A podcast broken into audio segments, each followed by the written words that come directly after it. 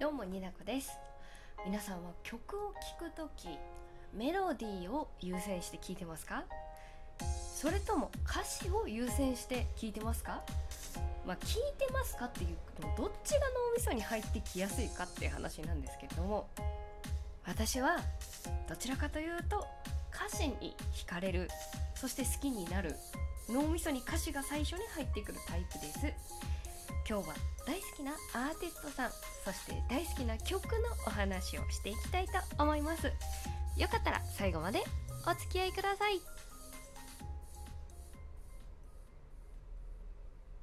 ニナコの二次元に連れてって。重たくどす黒くでもまっすぐで情熱な恋愛の歌好き。改めましてニナコです私曲いろいろ聴いたりまああまり聴かなかったりいろいろするんですけど気分によって。まあね今回は恋愛の曲に的を絞ってお話ししていきたいと思うんですけれどもまあもちろん爽やかで爽やかでとってもいい曲も好きなんですけど切ない爽やか気持ちがキュンとなるっていう曲よりも恋愛って誰誰かのことを好きになるってことじゃないですか。そうすると綺麗事だけじゃなくって人間臭く固執就活就活じゃねえわ。執着する気持ちがこう全然拭えなくて自己嫌悪になったりこう相手を全然許され許せないっていう気持ちになったりさ好きなのに辛いみたいなこの二重感情みたいなところがある。それが恋愛だと私は思ってるんですけど皆さんはどうでしょうか？ま例えばさ好きな人の好きな好きな人の好きな人ね。好きな人の好きな人の行動がこう無神経な態度に見えてしまった時とかこう言いたいことが私はあるけどそんな意地悪できるほど悪い人間にもなりきれなくて平気なふりしてただ握り拳を握ったあの人か。好きだよって言ってさ好きって自分で言って好きだよってパッて帰ってこずに頭ポンポンだけされてさよならしたあの人か。あるだろ。あるって言ってくれ。そんな日があったって言ってくれ。私の話じゃなくてまあその自分ではコントロールできない。もうちょっと自分で言って面白くなっちゃった。その自分ではコントロールできないほどのこう情熱情熱とこう相手にとっては重荷になるようなそれぐらいの大きい気持ちそれが恋愛感情だと思っています。まあまっすぐにねそういった重たい感情を含めでもファンタジックに美しく恋愛感情を表現するアーティストさんがいるんですけどあポルノグラフィティっていうんですけど皆さんご存知でしょうか？ポルノグラフィティさんです、まあ、知ってる方の方が私と同世代の方はね、まあ、直撃世代だと思ってるんですが、まあ、ポルノグラフィティとの出会いは私が小学校中学校ぐらいだったと思うんですけれども「アポロ」という曲で鮮烈なデビューを果たしてこんな滑舌がいい歌い方する人いるんみたいな。そんな衝撃を覚えたのを、うん、すごい印象が強いんですけれども。まあ一時はねそのアニメとのタイアップとかも多くてあなんかポルノさんまだすごい活躍してるなっていうイメージでまあ、なんていうのかながっつり聞いていた時代がそんなに長い方ではないんですけれども私ラジオトークというアプリを使って配信をしてるんですけれどもそのラジオトーク内で他の配信配信者さんですごいポルノグラフィティさんのことを好きな人たちがいるんですけれどもその方たちと仲良くなったことでもうこのポルノポルノグラフィティが言えないんだけどポルノグラフィティさんののことを曲が好きっていう気持ちが再熱したんですがもちろんねポルノグラフィティさんの中でもすごい爽やかな曲とか可愛らしい恋愛の曲とかもあるしすごい恋愛じゃなくてもかっこいい曲大好きな曲はいっぱいいっぱいあるんですけど今回は表恋愛の話表恋愛の曲 私がそう認識してる中で好きな曲っていうのをいくつかご案内ご案内だって 紹介したいなと思っております。同性の同世代の方たちも分かる人は多いと思うんですけれどもまあね有名な曲で言うと「アゲハチョウサウダージジョバイロオオカミそしてライアこの曲がですねこの曲たちが私は特に好きなんですけれども、まあ、この曲たちの特徴で言うと、まあ、今 BGM にもしてる曲調でお気づきの方もいると思いますが1個目ラテン調異国調が多め。2個目1つの音にギュッと歌詞をこう詰め込んでる感じのあの滑舌が大事になってくる。それぐらいの文字数が多い。あと3つ目時にストレートのようで濁す。時にファンタジーにリアルをなぞらえる歌詞。この3つがこの特に5曲私が好きだなって思った表恋愛の曲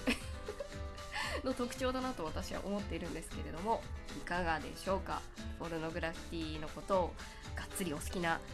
方はいかがでしょうか？どう思われますか、まあ、特に3つ目ですね。特に、えー、時にストレートのようで濁す。時にファンタジーにリアルをなぞらえる歌詞、まあ、リアルな表現とファンタジーな表現をこう盛り込まれると聞いてる側の想像力にこう委ねられる部分があるのでこうちょっとエロティックなこう表現だったり度合いがこう聞いてる側によって変わるのですごく面白いかなと思うんですけど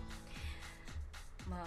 例えばですね私の大好きな「狼」という曲が漢字一文字で「狼」っていう曲があるんですけど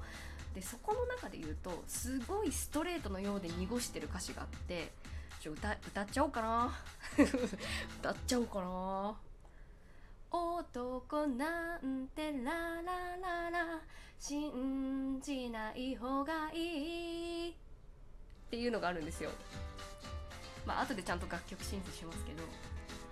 こうララララで濁してんだけどはっきりと信じない方がいいっていうっていうこの感じね。バランスアンバランスさがすごい好きなんですよ。でジョバイロだとちょっと歌うの難しいので歌詞読みますがジョバイロは。ファンタジーにリアルをなぞらえてるのが多くてあなたが気づかせた恋があなたなしで育ってく。悲しい花つける前に摘み取ってほしい。悲しい。まあねそういうジョバイロはそういう切ない曲なんですけど。ま私の好きなあの最後のあの紹介する曲で言うと「ライアー」なんですけどストレートのようで濁す歌詞が「あなたの優しさ間違えた。あなたの嘘が優しさだったと時間が僕に気づかせた」で嘘が何かは濁濁されてるしこの「時間が」っていうところ自分が気づいたじゃなくて時間が僕に気づかせたっていうこのこの集合感も最高。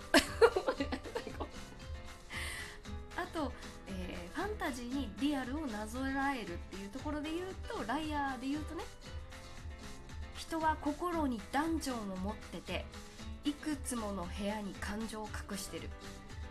僕が見つけた鍵じゃどれも合わないまま泣いた。ちょっと歌詞微妙に違ったかもしれないんですけどダンジョンに気持ちを人の心をダンジョンに例えるこの感じだよ。ファンタジーめちゃくちゃ盛り込むじゃんと思って、まあ、こういう歌詞を書くのが割と新藤春一さんが多くて私がこう好きになりやすいこのラテン調のこの表表表恋愛の歌を歌詞を書くのが新藤春一さんなんですけど で新藤春一さんのこの表歌詞に 岡野昭人さんのあの滑舌のいいもう胸にストーンと入ってくる声でメロディーに乗ってくるともう最高なんですけど分かりますか？まあねなんかこう特に最後の曲「ライアー」っていうとこう嘘と恋愛ってこの2つのテーマだけで本能的に色気があるもう大人な感じがするじゃないですか。もう最高最高最高最高みたいな。すごい私の大好きな主なポルノグラフィティの表恋愛の歌をぜひね今紹介した曲だけでもお耳に入れていただけたら大変嬉しゅうございます。ああ好きだな。好き。まあ私ポルノグラフィティさんに関しましてはこうノートっていう文章サイトなんて言ったらいいの？古い言い方だな。ノートっていうねサイト？あのアプリ？でポルノグラフィティさんのオンラインライブの記事を書いたらノートの公式さんに共有してもらったことがあるんであのすごいね。私第私だけじゃなくて第三者からも見て何かしら伝わる何かがあったと思うので、まあ、自分でもね熱い思いを綴れたなと思ったのでお手すきの方は概要欄下の概要欄からぜひご覧になっていただけたら嬉しいです。でまたここでポルノグラフィティさんの宣伝をさせていただきたい。ポルノグラフィティのボーカル岡野昭仁さん。個人のプロジェクトになるんですが YouTube や SNS などで配信を行っていく音楽配信番組 Dispatchers があるんですけど、すげえ発音頑張ったわ。2020年に5月にスタートしたディスパ Dispatchers なんですがこの度7月25日、えー、2回目のディスパッチャーズのオンラインライブが開催されます。秋人さんのあの歌声でポルノグラフィティの曲だけでなく他のアーティストさんの曲もカバーしてカボーじゃないよカバーしてくれます。今日は滑舌が私は死んでいます。1回目ではね私の大好きなキングヌーの白日も歌ってらっしゃって最高でした。